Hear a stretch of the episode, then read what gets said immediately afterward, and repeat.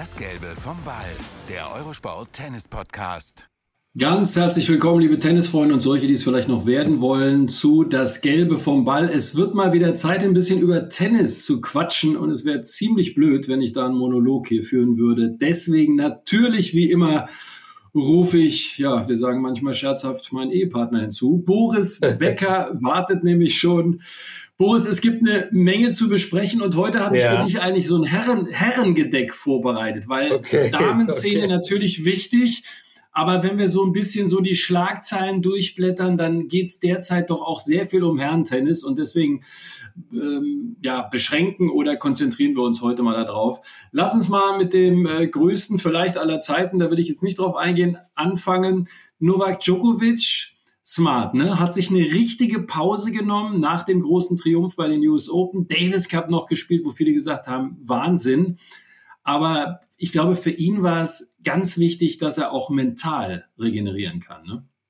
Ja, ich glaube, das ist auch das Geheimrezept von Novak jetzt äh, mit seinen 36 Jahren, dass er seine Kräfte einteilt, dass er sie bündelt, dass er bei seinen wichtigen Turnieren, das sind die Grand Slams, äh, topfit ist. Deswegen spielt er immer ein, zwei Turniere vorher aber macht danach radikal immer einen Schnitt, hat nach dem Gewinn der US Open noch den Davis Cup gespielt, auch eben für Serbien. Die haben sich dann auch für die besten acht dann ins Finale äh, qualifiziert. Aber dann zieht er sich zurück, äh, geht zu seiner Familie, geht nach Hause, erholt sich und macht sich jetzt so langsam wieder fit für den Jahresendspurt. Und ich glaube, dass sein nächstes Turnier dann auch Paris-Bercy ist, um dann beim ATP-Finale und dann dem Davis Cup-Finale das Jahr zu beenden. ATP Finals hat er auch schon ein paar Mal gewonnen, aber so die Blickrichtung, das hört man auch aus dem eigenen Lager und wer ihn ganz gut kennt und du kennst ihn natürlich ganz gut, nicht nur weil du ihn drei Jahre trainiert hast, von 2013 bis 2016, die reden immer wieder über Davis Cup. Also die haben mit Jere und den ganzen anderen, Kecmanovic und so weiter, die haben echt eine gute Mannschaft. In Malaga findet ja das Ganze statt, so in der zweiten Hälfte, dann im November. Und er sagt immer wieder, nicht nur im internen Kreis, Boris, dieser Davis Cup, das ist für mich jetzt eigentlich nochmal der ganz große Wurf in diesem Jahr. Ja, und das muss zumindest die anderen Nationen ein bisschen unruhig machen, wenn Novak Djokovic das so sagt. Er ist ein stolzer Serbe, das war er immer. Er hat sein Land immer gerne vertreten, sei es bei Olympia, noch bei Davis Cup. Und äh, wie gesagt, dass er nach New York quasi direkt, äh, äh, noch kurz nach Belgrad, hat sich zusammen mit der Basketball-Nationalmannschaft die Vize geholt hat. Wir äh, Deutschen sind da nicht so sauer, die haben nämlich gegen uns verloren, aber da hat er sich nochmal fallen lassen, ist dann direkt weiter nach Valencia und hat dort die, den entscheidenden Punkt wiedergeholt. Ich meine, das, das spricht für seine Einstellung, aber auch für, für seine Liebe zu seinem Vaterland und das zeichnet ihn aus. Also ich habe das auch in früheren Tagen sehr gerne gemacht und ich kann das sehr gut verstehen. Also der Joker, den werden wir dann in Paris wiedersehen bei den Finals und dann eben gegen Großbritannien. Übrigens in der ersten Runde acht haben sich ja qualifiziert. Für einige vielleicht ein bisschen überraschend, dass unter anderem auch Finnland dabei ist. Aber Davis Cup wird dann sicherlich ein Thema sein in der nächsten Folge. Jetzt haben wir noch einen, der einige Zeit auch die Nummer eins der Welt war. Carlos Alcaraz, Titel gewonnen, Wimbledon, unfassbares Finale gegen Djokovic. Boris, aber danach Klar, er war dann auch noch mal im Endspiel. Ne? Wir erinnern uns an Cincinnati, Wahnsinnsmatch, wo der Joker es ihm dann noch mal gezeigt hat. Aber so den ganz großen Ausschlag nach oben hatten wir dann nicht mehr. Der ist jetzt 20 Jahre jung, alles gut, aber was ist los? Weil er selber grübelt auch, hat er selber gesagt, ich muss noch so viel lernen und ich bin noch nicht da, wo ich hin will. Ich sag mal, vom Jäger zum Gejagten. Wenn du mit 20 Wimbledon gewinnst, als Nachfolger von Novak Djokovic äh, gehandelt wirst, dann wirst du plötzlich zum Gejagten und dann ist jedes Match für den Gegner von Alcaraz sozusagen das Wichtigste des Jahres und das hat also mit der Vorhand auch nichts zu tun oder dem Aufschlag, sondern einfach ja mit dem Druck, der dann plötzlich kommt, einfach auch Leistungen zu bestätigen. Und das nächste, was ich immer sage, ist, der Umkleideraum schläft nicht. Also wer bis Wimbledon noch nicht wusste, wie Alcaraz spielt, spätestens nach Wimbledon hat jeder genau hingeschaut. Und auch der junge Spanier hat Schwächen. Und diese gilt es jetzt auszuspielen für seine Konkurrenz. Und das ist völlig legitim, das, das ist erlaubt. Und äh, das ist ja die, die, Schwierigkeit, eben nicht nur die Eins zu werden, sondern die Eins zu bleiben. Und das über Jahre. Umso erstaunlicher ist eben die die äh, große äh, Klasse eben von Roger Raffa und immer noch von Novak, dass sie das über 15, 18 Jahre gehalten haben. Das ist ja so außergewöhnlich. Einmal Mount Everest besteigen ist möglich. Aber das jedes Jahr zu schaffen, das ist die schwierigste Aufgabe im Tennis. Nur es ist, es ist normal. Das ist, das ist jedem passiert. Du kannst nicht jede Woche dann besseres Tennis spielen. Ja, und dann spielt der Körper auch eine Rolle. Er war jetzt bei den Open äh, ja schon leicht bandagiert um den rechten Oberschenkel. Auch jetzt in Asien habe ich das gesehen. Also irgendwas ist da nicht ganz rund und das kommt auch daher, dass er natürlich jetzt ein sehr langes Jahr hat. Letztes Jahr hat er verletzungsbedingt nach den US Open kein Turnier mehr gespielt. Jetzt ist er zum Glück fit genug und spielt weiter, aber das geht eben auf, auf den Körper, aber auch eben auf die Psyche. Das ist ein guter Punkt, weil er gehört jetzt nicht zu den Vielspielern. Ne? Also da sind beispielsweise Fritz und Paul, die sind da viel weiter vorne, auch ein Tsitsipas äh, und so weiter. Also könnte man sich ja jetzt wundern, Mensch, der spielt gar nicht so viele Turniere. Aber Boris, du hast es mit der Bandage angesprochen. Das ist auch ein Thema im eigenen Lager, auch mit seinem Coach äh, zusammen, mit Ferrero es fällt auf, er hat natürlich auch ein Spiel, was den Körper extremst belastet. Also wir wollen jetzt nicht über Roland Garros reden, ne? da war es ja mehr so ein Ganzkörperkrampf, wo er da gegen Djokovic einfach nicht in der Lage war, das Ganze mental durchzustehen. Aber das ist schon etwas, was sie beobachten, ne? weil ich meine, der Kerl ist jung und das ein oder andere, die ein oder andere Blessur musste auch schon länger aussetzen, hat er schon gehabt. Ja, und auch die Tatsache, wie wir erfahren haben, dass er bei den Grand Slams am freien Tag in der Regel gar nicht Tennis spielt, hat mich ja schon vor geraumer Zeit aufhorchen lassen. Also das ist alles nicht normal. Ich meine, es ist gut gegangen. Er hat jetzt zwei Grand Slams gewonnen, äh, äh, alles, alles wunderbar, aber äh, er ist doch körperlich etwas anfälliger wie möglicherweise andere 20, 21-Jährige. Und äh, auch dann, du hast seine Spielweise angesprochen. Also er spielt physisches Tennis, also körperbewusstes Tennis. Er ist nicht besonders groß gewachsen, hat aber einen unglaublichen Zug, eine unglaubliche Power auf den Schlägen. Das muss er irgendwo herkommen und das kommt eben aus dem aus den Oberschenkeln, ne, aus dem Schlagarm. Und deswegen gibt es da immer so, so leichte äh, Probleme. Äh, es ist jetzt nichts Schlimmes passiert, aber das ist etwas, was er sicherlich verbessern muss. Und ich bin überzeugt, dass Ferrero auch äh, daran arbeitet gegen Dimitrov zum Beispiel im Achtelfinale verloren. Ne? Shanghai, auch gegen Sinner hat er zuvor den kürzeren gezogen.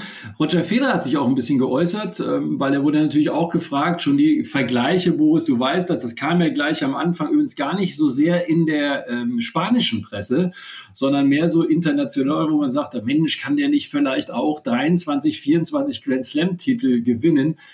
Federer hat auch eindeutig davor gewarnt. Er hat gesagt, das ist Carlos Alcaraz, das ist nicht Djokovic, das ist nicht Nadal, das ist auch nicht Federer. Wie schwer ist das, Boris? Ich meine, du hast ja nur selber erlebt. Wie schwer ist es, da bei sich zu bleiben und seinen Weg zu gehen? Fast unmöglich, weil du wirst automatisch verglichen mit den größten aller Zeiten. Und da gehört natürlich der Roger und der Rafa, auch der Novak dazu. Aber es ist illusorisch, jetzt schon zu meinen, er könnte jenseits der 20 Grand Slam-Titel kommen. Äh, das ist, also das gab es vor der Zeit nicht und ich bin überzeugt, dass es wahrscheinlich nie wieder geben wird, dass drei Spieler über 20 Grand Slam Turniere gewinnen werden. Deswegen mal wirklich die Kirche im Dorf lassen bei allen jungen Spielern zu vergleichen mit den drei Besten aller Zeiten. Das ist auch nicht fair.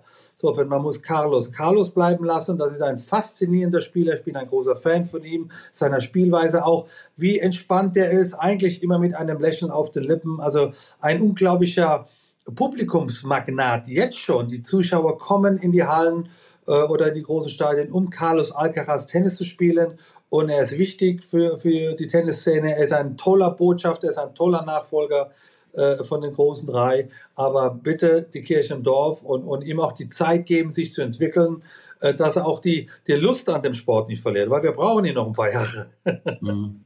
ja, und wir haben ja immer wieder gelobt, ne, diesen Spaß, den er verkörpert. Wir werden ja. auch das beobachten, wie das so, äh, wenn der Druck jetzt auch ein bisschen steigt, weil Alcaraz geht fast immer jetzt auf den Platz als 20-Jähriger, um das Match gewinnen zu müssen. Das ist dann zumindest sicherlich auch der eigene Anspruch. Also da müssen wir mal schauen. Nicht geklappt hat es zum Beispiel in Peking gegen einen gewissen Yannick Sinner.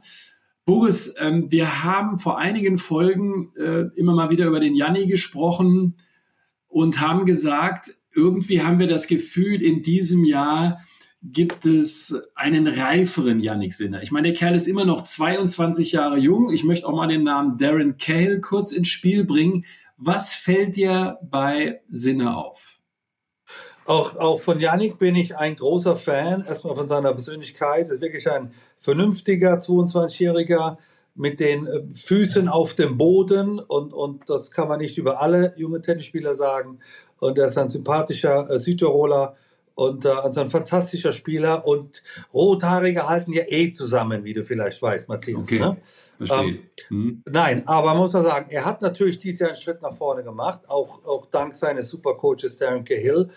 Äh, hat äh, Turniere gewonnen, aber eben bei den Grand Slams hat er ein bisschen liegen lassen. Und ja, hat das Halbfinale in Wimbledon gewonnen, aber dann doch sehr glatt gegen Djokovic im Halbfinale und äh, hat dann gegen unseren Sascha Zverev im Viertelfinale, nee, sogar letzte 16, glaubst letzte 16 bei dieses Open verloren, dieses, dieses äh. Marathon-Match, wo er auch dann Krämpfe hatte. Und also da da müsste er sich noch verbessern, um, sage ich mal, in so Richtung Alcaraz zu kommen. Und ich glaube, das ist auch sein großes Ziel. Im Herbst jetzt hat er das Turnier in Peking gewonnen und da hat er Alcaraz dann auch, auch geschlagen. Und im Finale, ja, unseren ja, geliebten äh, Russen, Daniel Med Med Medvedev, äh, also dann hat er sozusagen äh, zwei vor ihm stehende geschlagen. Das heißt, der, der könnte das. Aber über die Grand Slams, da müsste er sich noch verbessern, um eben im Konzert der ganz Großen mitzuspielen. Aber du hast es angesprochen, 22 Jahre jung, also hat er noch alle Zeit der Welt. Ja, dieses Jahr drei Titel, ne, war auch in, unter anderem in Miami, dazu noch im Finale. Also wirklich eine sehr, sehr durchgängige Saison. Ja. Es ist interessant, dass du sagst, äh, da muss er noch zulegen bei den Grand Slams. Der Janis Sinner ist einer, Boris, äh, das haben auch immer wieder Spieler erzählt, die mit ihm trainiert haben. Er war ja mal auch äh, Roger Federer, mit dem hat er mal ein paar Sessions gemacht, auch mit den anderen Großen er ist nach wie vor einer, das sagt auch Darren Kell, der quasi dich aufsaugt, was die Informationen anbelangt. Also wir reden öfter mal, auch wenn wir kommentieren, Boris, über diese Demut eigentlich, die ein Spieler haben muss. Gute Voraussetzungen bei ihm. Ja, ich nenne ihn ein, ein Student des Tennissportes und das mit allem Respekt. Also er weiß selber, dass er noch nicht am, am Ende seiner Leistungsgrenze angekommen ist. Und wenn man die Chance hat, mit Roger zu spielen, dann muss man diese auch nutzen. Nicht nur auf dem Platz, sondern natürlich auch den Erfahrungsschatz, den Roger, aber auch Darren Cahill, der schon viele andere Große trainiert hat. Äh, und das zeichnet ihn aus, dass er noch nicht zufrieden ist mit der Weltranglistenplatz Nummer 4 der Welt. Ist auch die meisten sagen schon sehr gut, aber er ist damit noch nicht zufrieden. Er, er weiß, dass er sich verbessern muss. Und wo ist es besser, sein Rat zu holen, als von Spielern oder Trainern, die das alles schon mal erlebt haben. Genau so ist es. Und äh, du hast eben schon die Partie Achtelfinale, haben wir selber kommentiert, war Wahnsinn gegen Alexander Zverev. Ja, jetzt sind wir bei dem. Also es gibt ja diesen sogenannten äh, Asia Swing, also eine Turnierserie, die dann in Asien stattfindet. Ne, das ist nicht so einfach, weil Zeitumstellung und, und, und. Da ist er echt gut reingekommen in den ersten zwei Wochen, aber dann hat er zweimal aus seiner Sicht das erste Match verloren, was natürlich ein Schlag ins Kontor war. Er hat selber gesagt, er war am Grübeln, er ist am Grübeln. Müssen wir uns Sorgen machen? Äh, würde ich nicht sagen, aber es ist natürlich für ihn enttäuschend. Äh, äh, die Asienreise so gut angefangen, hat das Turnier in Chengdu gewonnen. Das war ein 250er, dann ein tolles Turnier in Peking. Es war ein 500er, das Halbfinale erreicht. Und sagt man, okay, also die Reise nach, das Ticket nach Turin ist sozusagen eingelöst und dann geht er auf das Tausender nach Shanghai und das 500er nach Tokio jetzt danach und verliert jeweils die erste Runde. Und das muss enttäuschend sein.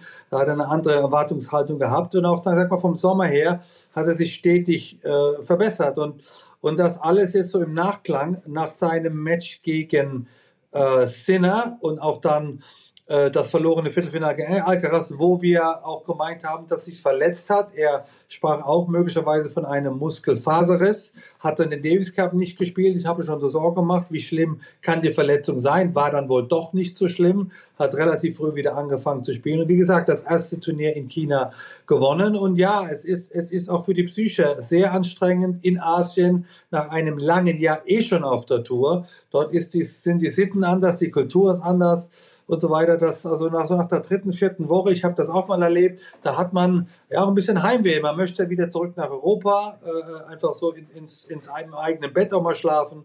Und äh, das kann er jetzt, weil er hat eben früh verloren in Tokio.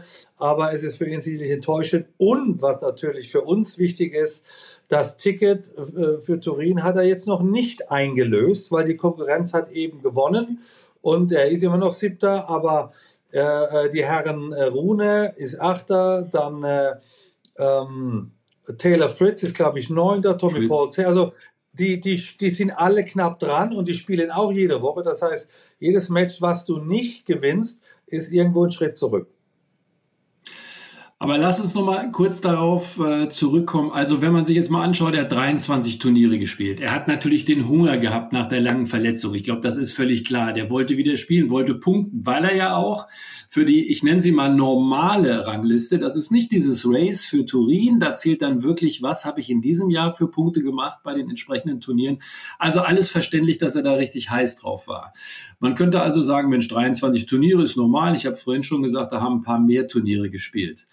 Aber man muss ja tiefer gehen, weil die körperliche Belastung, Boris, ist das eine. Aber dieses Mentale, wenn du auch auf einem Kontinent, und da sind ja nun Riesendistanzen zu überwinden, von Turnier zu Turnier reist. Das heißt, würdest du empfehlen, mal ein bisschen genauer auf die Turnierplanung zu schauen?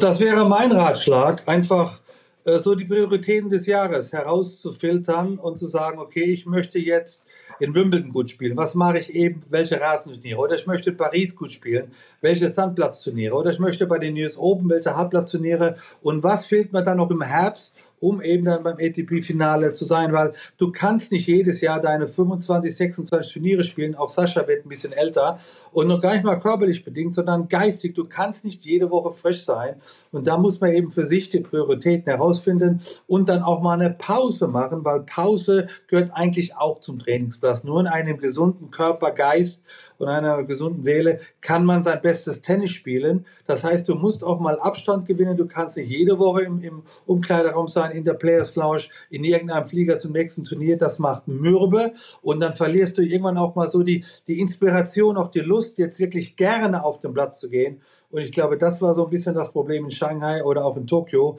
wo er so ein bisschen ja nicht mehr ganz so frisch gewirkt hat, wie er das noch vor war. Und das ist, Boris, wir haben ja immer so nach den News Open so einen kleinen Schnitt. Ne? Du hast selber immer wieder erzählt. Also ja. das ist ein Turnier, da muss man sich dann wirklich hinquälen. Ja, also quälen ja. im Sinne von nochmal motivieren, weil es eben ein Major ist. Jetzt hast du noch mal hinten raus große Turniere. Es fällt eben auf und da sind wir bei diesem Race nach Turin, das Turnier, das am 12.11. übrigens beginnt, also die besten acht dieser dann tatsächlichen Jahresweltrangliste sozusagen, was die eingesammelten Punkte anbelangt, die werden da spielen es ist schon nicht so einfach, Boris. Und dieses hinten raus, alles nochmal rausquetschen. Du hast jetzt ein paar Konkurrenten genannt um die entscheidenden Punkte. Das ist auch eine Kunst. Ne? Da musst du sehr gut dosieren übers Jahr. Ja, das ist so die Kunst und auch da muss man auf die großen drei schauen, wie die es mit Mitte 30 immer noch schaffen, absolute Weltklasse zu spielen. Ja, die haben einfach einen anderen Turnierplan und die haben eine andere Trainingsvorbereitung und die machen sich andere Pausen. Also die regenerieren, regenerieren auch besser und so kann man auch die Karriere etwas verlängern. Deswegen mache ich mir ein bisschen Sorgen, auch bei den jüngeren Spielern, wenn die jede Woche spielen, das kann nicht gut gehen und du kannst auch nicht jede Woche immer deine Top-Leistung bringen und dann verlierst du, dann verlierst du an Selbstvertrauen, das, dann, ist, dann ist der Kreis einfach wieder nicht so positiv und, und da, ja, da muss man auch wirklich von der Besseren lernen. Ähm, Sascha Zverev ist einfach Weltklasse, das weiß er jetzt. Das heißt, er kann davon ausgehen, dass er bei bei gut vorbereiteten Turnieren einfach immer ins Viertel, Halbfinale oder ins Finale kommt. Und danach muss man sich aber auch mal belohnen, vielleicht eine kleine Auszeit zu nehmen, auch mal sich freuen an, an, der, an der tollen Leistung, die man gerade gemacht hat und nicht sofort wieder zum nächsten Turnier hetzen. Also das kann auf die Dauer, glaube ich, nicht gut gehen. Es gibt 64 Turniere auf der ATP Tour in 31 Ländern, unterschiedliche Punkte. Um das vielleicht nochmal kurz zu erwähnen. Wien wird jetzt Sascha als nächstes spielen, hat er 2021 schon mal gewonnen. Das sind 500er Turnier, also ist immer so ähm, dann auch die Punktzahl, die es für einen Sieg gibt. Das gleiche gibt es dann in Basel und Boris hat es angesprochen, das große Turnier in Paris. 1000 Punkte. Boris, da kann sich schon noch was auf diesen hinteren Plätzen, die vorderen sind ja bereits sicher qualifiziert, kann sich schon noch eine Menge tun. Ne? Also da musst du echt da sein. Ja, da hätte er jetzt natürlich äh, mit einem Halbfinale in Shanghai, wäre dann das Ticket eingelöst worden oder, oder einem guten Finale oder ein gutes Turnier in Tokio. Das ist jetzt alles nicht passiert. Also es kann noch eine Menge passieren und gerade wenn das letzte große Turnier ein Masters-Turnier ist, nämlich das in Paris-Bercy, wo nochmal für den Sieger auch 1000 Punkte gibt, also das kann noch alles verändern. Also wer glaubt, er wäre jetzt schon sicher in Turin, Pustekuchen, der muss noch drei Wochen arbeiten und zittern. Das wird also noch richtig spannend, nicht nur für Sascha Zverev. Wer weiß, vielleicht auch noch für den einen oder anderen Youngster. Boris, lass uns doch mal über zwei junge Wilde reden. Sepp Korda, also Sebastian Korda, der Sohnemann von Petre, dem ehemaligen Australian Open-Sieger, war ja lange verletzt am Handgelenk, hat echt Probleme gehabt. Wir haben beide, glaube ich, ein tolles Match gesehen, ne? Gegen Ben Shelton, weil das sind eigentlich die beiden Typen, über die wir mal kurz reden können. Das war ein Wahnsinnsmatch, was die beiden vor kurzem abgeliefert haben. Warum finden wir beide Korda eigentlich so gut? Ja, in der Tat, äh, das war das Halbfinale von Shanghai. Äh, also ich habe selten von so zwei ganz jungen Spielern so ein äh, spannendes, dramatisches, hochwertiges Spiel gesehen. Und da mache ich mir eigentlich über die Zukunft des Tennissportes keine Sorgen. Wir haben den Namen Alcaraz vorhin erwähnt. Wir sprachen über Sinner. Wir haben Sascha Zverev angesprochen. Und äh, da muss man natürlich jetzt wirklich auch Sepp Korda, den ich äh, für einen tollen Stilisten halte. Ich sehe irgendwie keine Schwäche. Der kann aufschlagen, der spielt die Rückhand beidhändig, der hat eine druckvolle Vorhand. Manchmal noch so die mentale Stärke oder Schwäche. Also der hat doch viel liegen lassen in diesem Match. Und dann dieser charismatische Amerikaner, Ben Shelton, gegen den Vater habe ich selber schon in Wimbledon gespielt. Ja, spätestens seit den US Open ist bei mir auch da das Herz aufgegangen, wie erfrischend und wie positiv der sich auf dem Platz benimmt. Also äh, eigentlich ein Augenschmaus für jeden Tennisfan. Und, und wenn die jetzt weiter an sich arbeiten und auch schön laut an die Top Ten klopfen, dann mache ich mir über den Tennissport überhaupt keine Sorgen. Ich glaube übrigens als äh, Klugscheißer, es war Viertelfinale, aber das ist völlig egal. Okay, ähm, ja, okay. Korda, hab, ja. Korda haben wir schon gesagt, war, ähm, ja, war eben lange raus. Bei Shelton ja. natürlich seit den US Open Boos redet jeder über den. Dieses spektakuläre, ne, das berühmte mit dem Telefonieren dann, äh, nachdem er den Matchball verwandelt hat. Der Djokovic fand es nicht so lustig, hat dann selber telefoniert, als er ihn weggemacht hat. Er wirkt manchmal noch so ein bisschen ungestüm. Das war zum Beispiel Marat Safin, der wurde auch die Nummer eins der Welt. Ähm, das war er auch. Was muss noch geschliffen werden an ihm? Weil er selber sagt das auch. Ich bin manchmal so ein bisschen drüber im Match. Ja, aber lieber manchmal drüber als immer drunter bleiben. Also das ist eher ein positives positives Problem, weil äh, er hat eine unglaubliche Power beim Aufschlag, aber auch bei den Grundschlägen. Auch so seine Dynamik äh, auf dem Platz ist immer sehr, sehr hoch. Äh, jetzt geht es darum, das Ganze zu konservieren, ein bisschen auf die Konstanz zu arbeiten, auch dass, dass diese, diese Form er wiederholen kann, weil, wie gesagt, wir haben das bei Alcaraz gesehen, nach oben spielen ist immer leichter, das Jahr darauf die Leistung zu bestätigen, ist die schwierigste Aufgabe wahrscheinlich im Tennissport. Und da bin ich eben gespannt auch bei, bei Shelton äh, auf nächstes Jahr. Er ist jetzt, was ist er, 15. der Welt, 16. der Welt. Also für mich der Shooting-Star des Jahres, wo der angefangen hat, nämlich in Melbourne. Da war er zum ersten Mal außerhalb von Amerika, um ein Tennisturnier zu spielen. Und das mit, glaube ich, 19 oder 20 Jahren. Das muss ich mir vorstellen.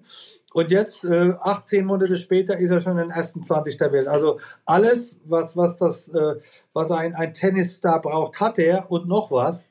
Amerika ist unser wichtiges Tennisland. Die haben die meisten ja. großen Turniere, sei es die US Open, sei es Indian Wells, sei es Miami, sei es Cincinnati. Also wir brauchen einen amerikanischen Superstar, ein Zugpferd.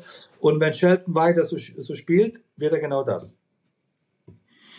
Die jungen Wilden, das ist natürlich das Stichwort zu einem, ja, schon sehr interessanten Thema. Da gibt es einen, der heißt Holger Rune.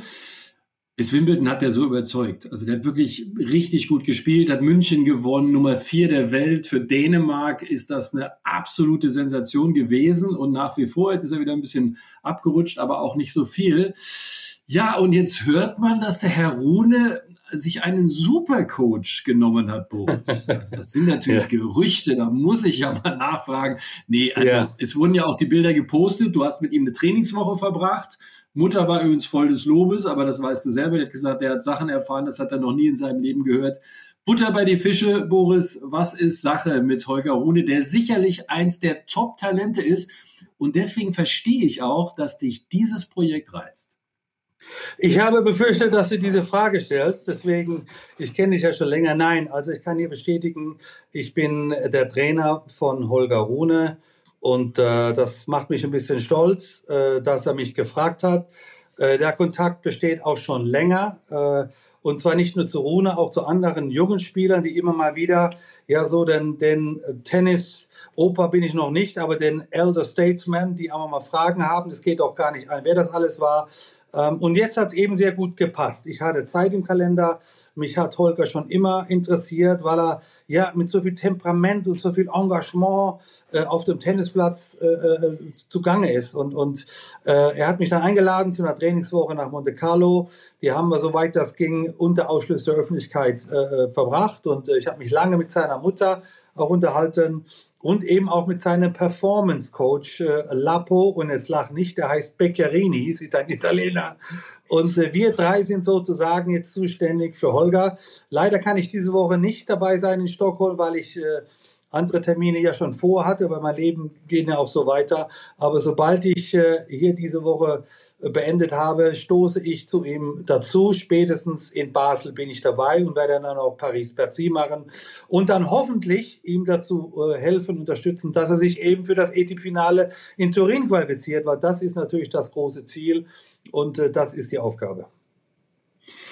Warum hat dich das so gereizt? Also wir haben ja immer schon gesagt, das ist ein ganz besonderer Spieler, manchmal auch er drüber, ne? schickt seine Mutter mal kurz aus der Box und, und, und. Aber was hat dich an diesem Rune gereizt? Was siehst du in ihm? Weil ich glaube, der weiß selber noch nicht, was er eigentlich für ein Potenzial hat. Das ist genau der Punkt. Ich sehe ihn als Rohdiamant, der geschliffen werden muss. Mir gefällt diese emotionalen Ausbrüche, ich habe da auch mal einen gecoacht, der hieß Djokovic, der war auch auf dem Platz, manchmal nicht ganz bei sich. Aber das ist erlaubt. Der Trainer oder die, die, die Trainergruppe ist sozusagen die Oase, wo der Spieler sich mal entschlacken muss. Wenn er sich danach wieder entschuldigt und er wieder konzentriert zur Arbeit gehen kann, ist das ja auch alles erlaubt, weil ich habe das genauso gemacht als Spieler. Deswegen kann ich diese emotionalen äh, äh, Wilden verstehen. Die Frage ist nur, wie schnell kommt man wieder zurück ins Match, wie schnell kann man die Konzentration wieder finden, weil am Ende des Tages ist ja das Ziel, das Match zu gewinnen und, und nicht, die, nicht die Mutter von der Tribüne zu schicken. Insofern, also das, ich, ich kann nachvollziehen, ich habe Söhne auch in dem Alter und, und weiß ganz genau, wie diese Generation tickt, wie sie funktioniert, was ihre Stärken und Schwächen sind. Und am Ende des Tages, ich liebe diesen Tennissport. Und wenn mich einer der besten 20-Jährigen der Welt fragt, ob ich mal Lust habe, also wer, wer da Nein sagt, der, der hat mit dem Sport nichts zu tun. Was ist denn so für dich äh, der Ansatz? Also Wimbledon habe ich ja gesagt, alles in Ordnung. Also gegen Alcaraz, der hat, glaube ich, dann auch das Turnier gewonnen. Kann man dann schon mal verlieren im Viertelfinale. Ne? Und danach ging es aber echt steil runter. Ich glaube, Asien-Tour hat der Bilanz 1 zu 6. Also der hat quasi in jedem Turnier hat er früh verloren. Boris, muss man da mental ansetzen oder wie, wie, wie machst du das denn als Coach? Also wie gehst du an so einen Spieler, der jetzt ja nicht vor Selbstvertrauen strotzen kann? Das ist ja völlig unmöglich. Wie gehst du daran? Nein, das ist ja auch die Aufgabe, um es mal in den nüchternen Zahlen zu bringen. Der hat seit Wimbledon neun Turniere gespielt und achtmal in der ersten Runde und einmal in der zweiten Runde. Also das ist für die damalige Nummer vier, mittlerweile ist auf die, auf die Nummer acht abgerutscht, äh, nicht äh, zufriedenstellend. Und natürlich geht es um die Einstellung. Man sagt das immer so leicht, ja, die mentale Stärke oder Schwäche. Ja, das ist das der Hauptgrund, warum Tennismatches gewonnen oder verloren werden. Weil Tennis spielen äh, können die Jungs. Äh, äh, ja, da wir fallen ein bisschen am Aufschlag, ein bisschen an der Platzposition, ein bisschen an der Beinarbeit, auch in der Matchstrategie, dem Matchaufbau. Wie geht man ein Match an? Wie geht man ein Turnier an? Wie geht man einen Jahresplan an? All diese Gespräche haben wir natürlich auch schon geführt und noch, noch längst nicht zu Ende. Äh, aber, aber auch da gibt es einen Einsatz, weil ähm, ja, mir geht es darum, was ist, was ist so deine Motivation, dein Grund, nach China zu reisen? Ist es die erste Runde zu gewinnen? Ist es gleich das Turnier zu gewinnen? Ist es Punkte zu sammeln? Und das alles muss man auch besprechen und da muss man auch klar sein, was ist die Motivation? Und, und äh, da habe ich einige Ideen, wie man, wie man das verbessern kann. Und natürlich geht alles mit der Einstellung, mit der Psyche, mit der Mentalität los. Und da habe ich ein bisschen Ahnung. Es gibt schon ein paar, die das auch gemacht haben mit diesem sogenannten Supercoach. Wir haben das immer auch mal wieder beim Kommentieren erwähnt und auch im Studio. Ähm, wie sieht das genau aus, Boris? Das heißt, man vereinbart sich für eine bestimmte Anzahl von Wochen. Vielleicht erklärst du den Tennisfans mal, du hast ja jetzt gesagt, er kam auf dich zu, man beschnuppert sich dann mal in so einer Trainingswoche, macht ja alles Sinn, dann kommt man irgendwann zu dem Ergebnis, hey, könnte passen, du führst sehr viele Gespräche. Aber wie funktioniert das dann? Ähm, weil du hast dein Leben, äh, du hast auch äh, deine beruflichen Verpflichtungen, übrigens auch bei Eurosport. Ähm, aber wie funktioniert sowas dann? Macht man da eine bestimmte Wochenanzahl aus oder wie ist das bei euch? Ja, also nochmal, ich habe ja mit ihm nicht erst seit letzter Woche Kontakt, sondern ja über das letzte Jahr, über die letzten Jahre auch immer wieder Kontakt gehalten. Mal hat er mein Rat. Ich habe ihn ja schon kennengelernt als Trainingspartner. Da war er, glaube ich, 15 oder 16 beim APT-Finale in London damals noch, als, als ich Novak trainiert hatte. Und da, da kam er dazu als Trainingspartner. So lange kenne ich Holger Rune schon und eben auch seine Mutter. Und, und wir blieben eigentlich immer im Gespräch, weil ich diese Jungen einfach faszinierend finde. Und, und ich als, als Tennisfan äh, will mich natürlich auch da äh, ähm, weiter informieren, wie spielt die jüngere Generation, wie ist deren Einstellung, was ist, was, wie, wie ticken die? Und, und äh, dann käme eben jetzt einfach die Frage, kannst du mir jetzt helfen? Und dann meine Antwort, ja, lass mich dich mal besuchen in Monte Carlo. Und dann hat er mir den Rest des Jahres gesagt. Dann sage ich, ja, ich, ich, ich buddel ein bisschen Zeit jetzt für, für Basel und eben für Paris. Und wenn wir es schaffen, eben für Turin. Und danach setzen wir uns mal richtig zusammen und überlegen, war das jetzt gut? Waren diese drei Turniere erfolgreich? Hat es dir Spaß gemacht? Auch ich muss mich fragen, hat es mir Spaß gemacht? Macht auch meine Familie mit, weil so ein Trainershop ist also sehr anstrengend. Man ist ja wie das ganze Jahr auf Reisen. Deswegen, das stellen wir mal hinten an, sondern jetzt machen wir mal die drei Turniere. Die gehen hoffentlich gut. Und dann sind wir in Turin und werden ein schönes, eine schöne Woche in Italien leben. Und dann, glaube ich, setzen wir uns mal hin und überlegen, hat das eine Zukunft? Gehen wir in das Jahr 24 oder war das eine tolle Erfahrung? Aber äh, lass uns, lass uns äh, wieder, wieder äh, ähm, äh, mhm. unterschiedliche Wege gehen. Deswegen also, es bringt jetzt nichts, einen Zwei-Jahres-Vertrag zu unterschreiben, wenn man mal gerade eine Woche dabei ist. Das ist alles Schwachsinn. Und letztendlich, wenn man gewinnt zusammen, dann bleibt man in der Regel zusammen, egal was der Vertrag sagt. Und wenn es eben nicht gut geht, dann kommt man schnell zur Lösung und sagt, also äh, nichts für ungut, aber lass uns, lass uns wieder zurückgehen in die alte Welt. Und, und das ist jetzt der Status quo. Jetzt habe ich mal eine freche Frage. Kennst du Carolina Donzella? Nein. Pass auf, ist frech. In Dänemark ist die Presse voll davon und äh, die äh, Medien und so weiter schreiben, seitdem er Carolina Donzella datet, wie es ja glaube ich auf Neudeutsch heißt, das ist eine Influencerin. Ah doch, jetzt natürlich kenne ich italienische. Wurzeln, ja. Was ich ja. aber, worauf ich hinaus will, nicht ob du sie kennst, sondern eigentlich sind das auch Dinge, wenn du merkst, weil da sind die Spekulationen, die lenkt ihn zu sehr ab. Ich meine, du kennst das alles, ne? Da muss ich dir nicht erzählen.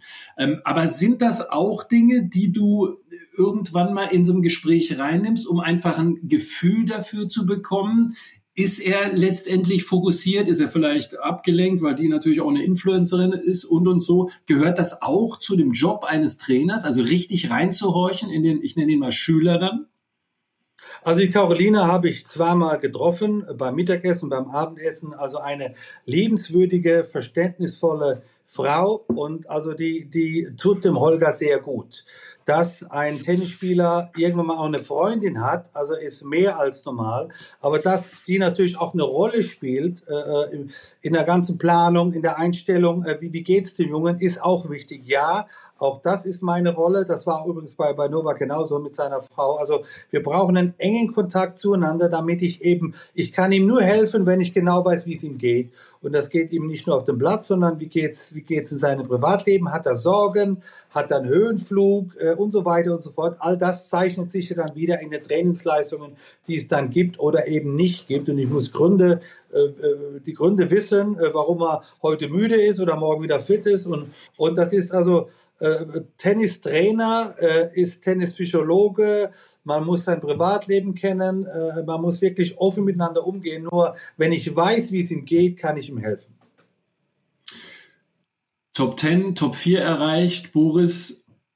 Siehst du ihn irgendwie limitiert, weil du hast selber gesagt, er ist ein Rohdiamant. Ich glaube auch, er hat noch so viel zu verbessern, auch von der mentalen Sache. Ne? Wie, wie führe ich ein Match? Wie komme ich da durch? Wie sehr lasse ich mich ablenken? Siehst du Limits bei ihm oder ist er für dich wirklich der Rohdiamant, der geschliffen richtig durchschießen könnte? Also es wäre töricht für mich zu sagen, jetzt äh, irgendeine eine Begrenzung oder äh, äh, nein, ich glaube, dass das weiß er nicht, das weiß ich nicht, äh, wie, wie viele Turniere er gewinnen kann, äh, auf welchen Weltranglistenpositionen er kann, ob er mal ein Grand Slam Turnier gewinnen kann. Ich glaube, zu allen gibt es eine kurze Antwort, ja. Aber es wäre natürlich Schwachsinn für mich zu behaupten, er wird jetzt nächstes Jahr die Nummer 1 oder er bleibt die Nummer 4 oder er wird garantiert die French Open gewinnen. Also das weiß kein Mensch. Fakt ist, er ist einer der besten Nachschussspieler auf der Welt. Das sagt nicht nur die Weltrangliste, sondern das sagen alle Experten. Er ist in einem, einem Konzert, da nenne ich Alcaraz, da nenne ich Sinner, da kommt für mich ein, ein Shelton irgendwann dazu, da kommt für mich ein Korda dazu. Zverev ist schon eine Generation drüber, aber so die 20, 21, 22-Jährigen, äh, da gehört eben auch ein Holger Rune dazu. Und jetzt ist die Frage, was für ein Team bekommt er? Was für ein Trainer, jetzt hat er mich, jetzt er hat dann wirklich, ich will das nochmal erwähnen, sein Performance-Trainer, also wir in Deutsch sagen Konditionstrainer, ist enorm wichtig, weil die, die trainieren heute anders wie früher. Wir haben vielleicht eine Stunde länger Tennis gespielt, die sind heute eine Stunde länger im Kraftraum, weil es einfach jetzt auch, auch die, die, die Sportwissenschaft ermöglicht. Und insofern, also der Performance-Trainer Labo ist enorm wichtig und die wichtigste in dem Team ist die Mutter Annike. Also ohne die funktioniert gar nichts. Mit der telefoniere ich, sage und schreibe viermal am Tag momentan, um genau zu wissen, wie es denn ihrem Sohn Holger geht.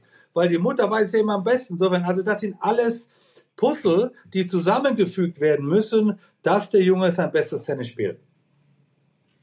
Mega spannend. Also mir bleibt es nur dir zu sagen, äh, viel Glück, weil ich finde es ein, äh, ja, ein super Projekt irgendwie, weil das auch ein Typ ist mit Ecken und Kanten. Ne? Ich kannte genau. mal einen deutschen Tennisspieler, der war auch einer, der nicht so allglatt war den ich auch genau. ein paar Mal ähm, verfolgt habe und der dann heute oft neben mir ja. steht. Ne? Du weißt, wen ich meine. Genau. Nee, ist spannend. Du hast schon Turnierplanung angesprochen. Ähm, das ist ja auch ein Thema, was ihr dann besprechen wird. Boris, das muss schon zugeschnitten sein. Ne? Also äh, Turnierplanung äh, für Spieler A, sagen wir mal Roger Federer, ist nicht Turnierplanung für Andrei Rublev äh, beispielsweise. Was sind da Komponenten, die man beachten muss? Weil wir haben immer wieder gesagt, einige machen es vielleicht nicht ganz so richtig. Sagen wir so, ich habe den Vorteil, ich bin nicht sein Agent. Das heißt, ich profitiere nicht davon, ob er jetzt ein Turnier irgendwo spielt oder nicht, sondern mein, mein Bestreben ist, dass ich den besten Holger Rune finde. Und dazu muss der Turnierplan passen. Das heißt also nee, unmöglich. Wenn er jetzt jede Woche spielen würde, dann ist er irgendwann mal müde. Und wenn das Turnier dann, dann äh, Miami heißt oder Paris, äh, dann, dann haben wir alle verloren. Insofern muss ich ein, ein, ein größeres Wörtchen mitreden, von wegen Junge, hier müssen wir mal eine Trainingswoche machen, hier musst du mal eine Rekreation machen, hier gehen wir mit deiner Freundin mal zehn Tage irgendwo irgendwo in, nach, nach Südfrankreich und erholt dich. Also all das ist Teil der Tennisplanung. Und da hab, muss ich ein großes Wörtchen mitreden, weil letztendlich bin ich ja auch dann für den Erfolg mitverantwortlich. Mhm. Es gibt ja auch ein paar Regeln, ne? also die vier Grand Slam Turniere zählen voll mit rein, äh, dann hast du acht äh, dieser großen 1000er, dann gibt's die nächste, die sogenannte C-Kategorie, da gehört übrigens interessanterweise auch Monte Carlo dazu, also am Ende gehen 18 Turniere, um das mal kurz nochmal aufzudröseln, dann in die Punkteliste rein, plus wenn man sich bei der ATP WM, also bei den ATP Finals dann auch qualifiziert. Agenten, Boris, ist ein wichtiges Stichwort, weil man muss schon auch gegen die Interessen, weil ne, da gibt's ja. ein bisschen Startgeld und ich spiele doch da mal, das ist alles easy, du machst drei Matches und passt und so. Genau. Da muss man schon dann auch, glaube ich, so ein Kaliber wie du sein, dass man sich da dann auch mal durchsetzt und sagt, nee, du verzichtest auf die halbe Million, du spielst da jetzt ja. mal nicht. Ja, das, das, das sagst du mal so einfach. Ne? Also ich habe ja nicht nur Djokovic trainiert, sondern war vier Jahre Head of Men's Tennis, habe den Davis Cup geleitet und eben sehr viel Zeit damals mit einem sehr jungen Sascha Zverev äh, äh, verbracht und auch mit anderen deutschen Spielern natürlich, mit Struffi und, und mit Kohlschreiber und wie sie alle hießen. Das heißt, auch da habe ich den Jungs immer versucht, meine ehrliche Meinung ihnen weiterzugeben. Das heißt, die Frage war, was willst du am Ende des Jahres? Wo willst du gut spielen? Dann lass mir lass mich vorschlagen, wo ich meine, dass du aus sportlichen Gründen spielen musst. Jetzt, ich sage sportlichen, nicht wirtschaftlichen, weil ich bin der Meinung, wenn du ein Grand Slam Turnier gewinnst, dann kommen die Verträge sowieso. Und das geht aber nicht, wenn du jede Woche irgendwo mit einem Startgeld äh, äh, äh, nach, nach äh, Timbuktu anreist und hoffst, dass du eben nicht müde wirst und dass dein Selbstvertrauen nicht leidet. Das heißt, ich komme neutral zum Spiel und sage, ich an deiner Stelle würde jetzt A, B und C spielen, damit ich dann bei D Topfin bin. Und ich habe es ja als Spieler und eben auch als Trainer äh, machen sollen. Hören die Spieler da schon mal zu, aber das ist ein Kampf immer gegen die Agenten, die natürlich die Spieler ködern, von wegen jetzt, geh mal kurz nach Tokio oder geh doch mal kurz nach, was weiß ich, wo ich will jetzt extra keine, keine Städte nennen, äh, weil da musste nur mal eine Runde oder zwei spielen und dann kriegst du die Summe X. Also so habe ich nie gespielt, so habe ich nie auch die Turniere angegangen und diese Einstellung möchte ich auch den jungen Mitspielern geben. Natürlich entscheiden müssen sie selber, aber von mir bekommen sie einen ehrlichen Ratschlag. Dann also viel Glück auf dieser Mission. Jetzt wollen wir zu guter Letzt aber Boris noch über einen reden, der nicht mehr zu den jungen Wilden gehört, aber auch die jungen Wilden hoffen, glaube ich, dass der nochmal spielt. Rafael Nadal. Jetzt hat der Turnierdirektor der Australian Open schon mal gleich verlauten lassen. Übrigens, Rafa spielt sicher bei den Australian Open. Wenn man jetzt mal ein bisschen sich umhört. Nadal trainiert, das ist die gute Nachricht. Boris zwei bis drei Stunden pro Tag, guckt ein bisschen auf die Belastung, hatte so ein, ja, so ein kleines Ding, was man beim Tennisellbogen kennt, am, äh, am, am, unterm rechten Ellbogen. Aber es ist deutlich zu hören, Leute, alles gut bisher, aber November frühestens die Entscheidung. Er will unbedingt spielen, aber natürlich ist er gewarnt, Boris. Er war so oft verletzt. Das ist erstmal die gute Nachricht, dass er spielen will und dass er auf dem Trainingsplatz ist äh, in seiner Tennis Academy äh, bei Monaco. Das ist also für alle Tennisfans und da sind wir beide, glaube ich, auch ganz vorne, freuen uns auf diese Nachricht, weil für mich muss Rafael Nadal auf dem Platz aufhören und nicht in der Pressekonferenz. Das hat er einfach nicht verdient. Das ist auch sein großer Traum. Nochmal wohlfühlend, gut spielend, erfolgreich auf den Tennisplatz zurückzukommen. Deswegen wünsche ich wirklich hier alles Gute.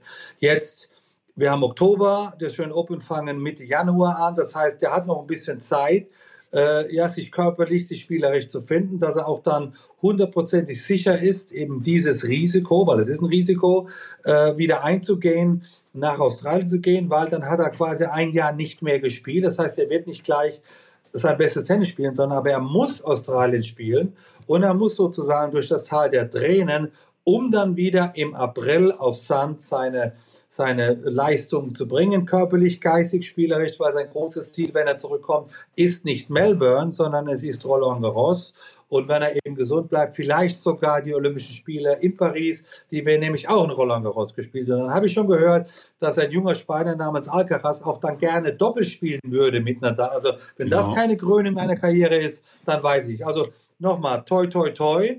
Äh, wird ein, ein steiniger Weg zurück, wird ein langer Weg zurück, weil die jungen Wilden, wir haben sie genannt, die schlafen nicht, die sagen auch nicht, Nadal, schön, dass du kommst, wir lassen dich jetzt gewinnen. Nein, äh, Nadal wird immer ein, ein Gejagter sein, aber äh, er ist ein, ein, ein absoluter Tennis-Ikone. Er ist einer der wichtigsten Spieler aller Zeiten und so ein Spieler muss auf dem Platz aufhören und nicht eben wegen einer Verletzung. Im Juni war die OP, ne, Hüftbeugerprobleme. Er hat übrigens seit den Australian Open, zweite Runde da verloren, kein Match mehr gespielt, hat genau. inzwischen auch äh, eine Menge anderer Sachen gemacht, Vortrag an der Uni, Paul Gasol hat er getroffen, den großen Basketballer. Und Boris, äh, ich höre, er hat Interesse tatsächlich, wenn er gefragt wird, mal später Präsident von Real Madrid zu werden. Das ist was ganz anderes. Ich will damit nur sagen, was diesen Mann treibt, Boris, und ich glaube, das ist dann auch eine gute Schlusssequenz, es ist die pure Liebe zu dem Sport. Der wird doch sonst niemals mehr sich nochmal das alles reinklemmen. Training, Regeneration. Der ist ständig medizinisch überwacht. Also das kleinste bisschen, was Sie merken, wird sofort analysiert. Es kann nur die Liebe zu diesem Sport sein. Das wird immer die größte Liebe sein. Das ist auch bei mir so gewesen. Und äh, man möchte eben, äh, so lange wie es geht, irgendwie äh, mit ihr zusammenbleiben. Und äh, in seinem Fall würde er nicht äh, den Sport lieben, die Leidenschaft dafür haben. Ja, weil es ist auch, auch Tennis quälend. Es ist nicht immer angenehm, es tut weh, man braucht viel Disziplin. Äh, die Familie muss mitspielen, hat ja eine Ehefrau, einen, einen kleinen Sohn jetzt auch. Also all diese äh, müssen mitmachen, äh, um in den Rücken auch zu stärken. Aber nochmal, Rafael Nadal, eine, eine Ikone des Sportes, äh, äh, der kann sich danach fast jeden Job aussuchen. Und wenn er den Präsident werden will für Real Madrid, warum denn nicht? Aber ich wünsche ihm wirklich, er soll nochmal auf dem Platz, er soll nochmal gut spielen. Von mir aus kann er nochmal ein paar große Turniere gewinnen. Solange es nicht gegen meinen Spieler ist, habe ich kein Problem damit. Ähm, also es würde dem Tennissport gut tun, wenn Rafael Nadal nochmal zurückkommen würde. Das war auch eine coole Aussage von ihm. Leute, bleibt ja. realistisch. Ja, ich werde jetzt nicht gleich wieder alles äh, gewinnen können, aber ja. vielleicht gewinne ich ja noch zwei, drei Grand Slam Turniere und ich weiß ja. nicht, ob ich 2024 aufhöre. Ich glaube, genau. das so als Nachricht zu guter Letzt ist ganz cool. Boris, vielen Dank. Äh, sorry, liebe Tennisfreunde, aber das nächste Mal reden wir 100 Prozent wieder über die Ladies. Aber heute gab es so viele Themen. Boris, ich danke dir sehr und äh, Ihnen und euch für euer bzw. Ihr Interesse. Das war's wieder mal von Das Gelbe vom Ball. Das Gelbe vom Ball. Überall, wo es Podcasts gibt.